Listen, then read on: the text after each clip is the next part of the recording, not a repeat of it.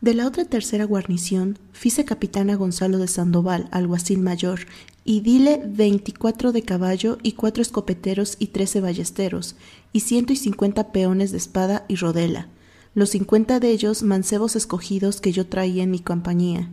y toda la gente de Guajocingo y Chorultecal y Calco, que había más de treinta mil hombres, y estos habían de ir por la ciudad de Iztapalapa a destruirla y pasar adelante por una calzada de la laguna con favor y espaldas de los bergantines y juntarse con la guarnición de Cuyoacán, para que después de que yo entrase con los bergantines por la laguna, el dicho alguacil mayor asentase su real donde le pareciese que convenía.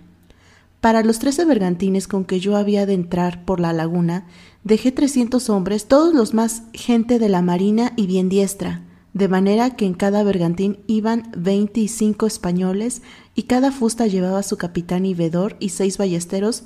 y escopeteros. Dada la orden susodicha, los dos capitanes que habían de estar con la gente de las ciudades de Tacuba y Cuyoacán, después de haber recibido las instrucciones de lo que habían de hacer, se partieron de Tesaico a diez días del mes de mayo, y fueron a dormir dos leguas y media de allí, a una población buena que se dice Aculman, He aquel día supe cómo entre los capitanes había habido cierta diferencia sobre el aposentamiento, y proveí luego esta noche para lo remediar y poner en paz, y yo envié una persona para ello, que los reprendió y apaciguó. E otro día de mañana se partieron de allí y fueron a dormir a otra población que se dice Gilotepeque, la cual hallaron despoblada, porque era ya tierra de los enemigos. E otro día siguiente siguieron su camino en su ordenanza, y fueron a dormir a una ciudad que se dice Huatitlán, de que antes de esto he hecho relación a vuestra majestad, la cual asimismo hallaron despoblada. Y aquel día pasaron por otras dos ciudades y poblaciones, que tampoco hallaron gente en ellas. E ahora de vísperas entraron en Tacuba, que también estaba despoblada, y aposentáronse en las casas del señor de allí, que son muy hermosas y grandes y aunque era ya tarde, los naturales de Tazcaltecal dieron una vista por la entrada de dos calzadas de la ciudad de Tenochtitlan, y pelearon dos o tres horas valientemente con los de la ciudad. Y como la noche los despartió, volviéronse sin ningún peligro a Tacuba. Otro día de mañana los dos capitanes acordaron, como yo les había mandado, de ir a quitar el agua dulce que por los caños entraba la ciudad de Tenochtitlan, y el uno de ellos, con veinte de caballo y ciertos ballesteros y escopeteros, fue al nacimiento de la fuente, que estaba un cuarto de legua de allí, y cortó y quebró los caños, que eran de madera y de cal y canto, y peleó reciamente con los de la ciudad, que se le defendían por la mar y por la tierra, y al fin los desbarató, y dio conclusión a lo que iba, que era quitarles el agua dulce que entraba a la ciudad, que fue muy grande ardid. Ese mismo día los capitanes hicieron aderezar algunos malos pasos y puentes y acequias que estaban por allí alrededor de la laguna, porque los de caballo pudiesen libremente correr por una parte y otra. Y hecho esto, en que se tardaría tres o cuatro días, en los cuales se hubieron muchos reencuentros con los de la ciudad, en que fueron heridos algunos españoles y muertos hartos de los enemigos, y les ganaron muchas albarradas y puentes, y hubo hablas y desafíos entre los de la ciudad y los naturales de Tazcaltecan, que eran cosas bien notables y para ver, el capitán Cristóbal Dolid, con la gente que había de estar en guarnición en la ciudad de Cuyoacán, que está a dos leguas de Tacuba, se partió, y el capitán Pedro de Alvarado se quedó en guarnición con su gente en Tacuba, a donde cada día tenía escaramuzas y peleas con los indios. E aquel día que Cristóbal Dolid se partió para Cuyoacán, él y la gente llegaron a las diez del día y aposentáronse en las casas del señor de allí y hallaron despoblada la ciudad. Otro día de mañana fueron a dar una vista a la calzada que entra en Tenochtitlan, con hasta veinte de caballo y algunos ballesteros, y con seis o siete mil indios de Tazcaltecal, y hallaron muy apercibidos los contrarios y rota la calzada y hechas muchas albarradas, y pelearon con ellos, y los ballesteros hirieron y mataron algunos, y esto continuaron seis o siete días, en que cada uno de ellos hubo muchos reencuentros y escaramuzas. E una noche, a medianoche, llegaron ciertas velas de los de la ciudad a gritar cerca del real, y las velas de los españoles apellidaron alarma, y salió la gente. Y no hallaron ninguno de los enemigos, porque desde muy lejos del real había dado la grita, la cual les había puesto en algún temor. Y como la gente de los nuestros estaba dividida en tantas partes, los de las dos guarniciones deseaban mi llegada con los bergantines como la salvación, y con esta esperanza estuvieron aquellos pocos días hasta que yo llegué, como adelante diré. Y en estos seis días los del un real y del otro se juntaban cada día, y los de caballo corrían la tierra como estaban cerca los unos de los otros, y siempre alanceaban muchos de los enemigos, y de la sierra cogían mucho maíz para sus reales, que es el pan y mantenimiento de estas partes, y hace mucha ventaja a los de las islas.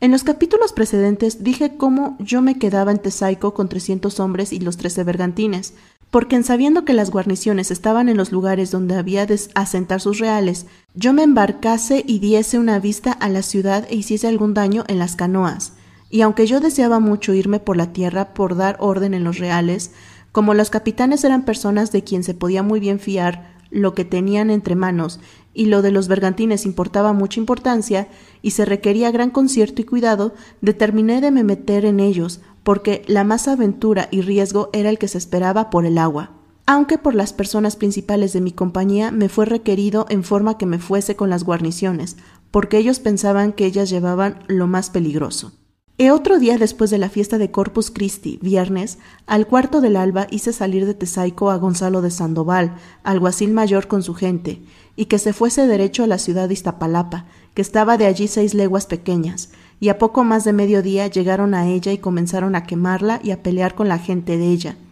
Y como vieron el gran poder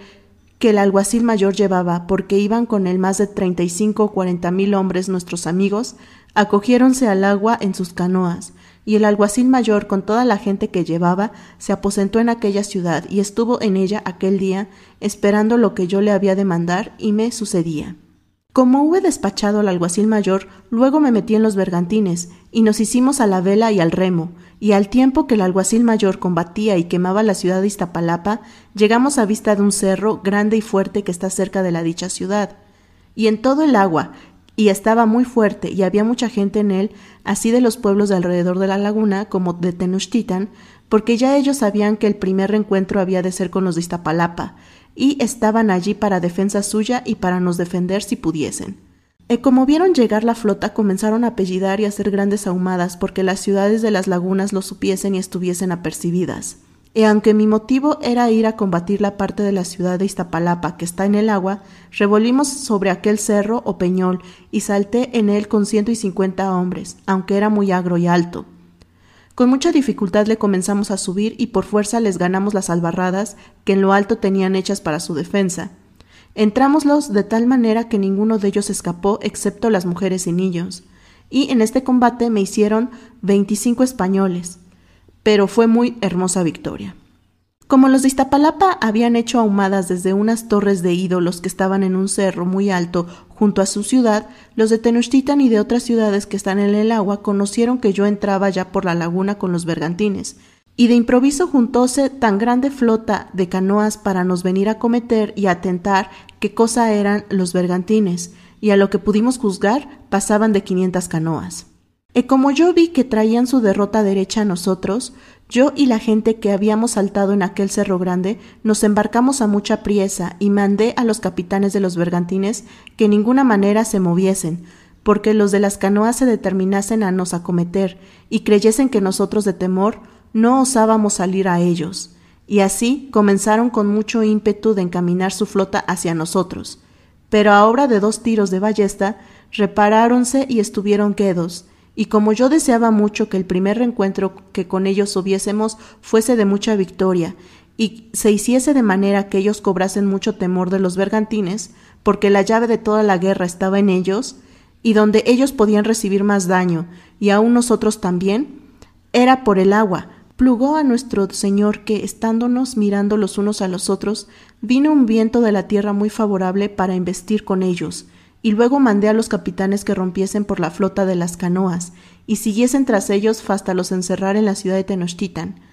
Y como el viento era muy bueno, aunque ellos huían cuanto podían, embestimos por medio de ellos y quebramos infinitas canoas y matamos y ahogamos muchos de los enemigos que era la cosa del mundo más para ver. Y en este alcance los seguimos bien tres leguas grandes, hasta los encerrar en las casas de la ciudad, y así plugó a nuestro Señor de nos dar mayor y mejor victoria que nosotros habíamos pedido y deseado.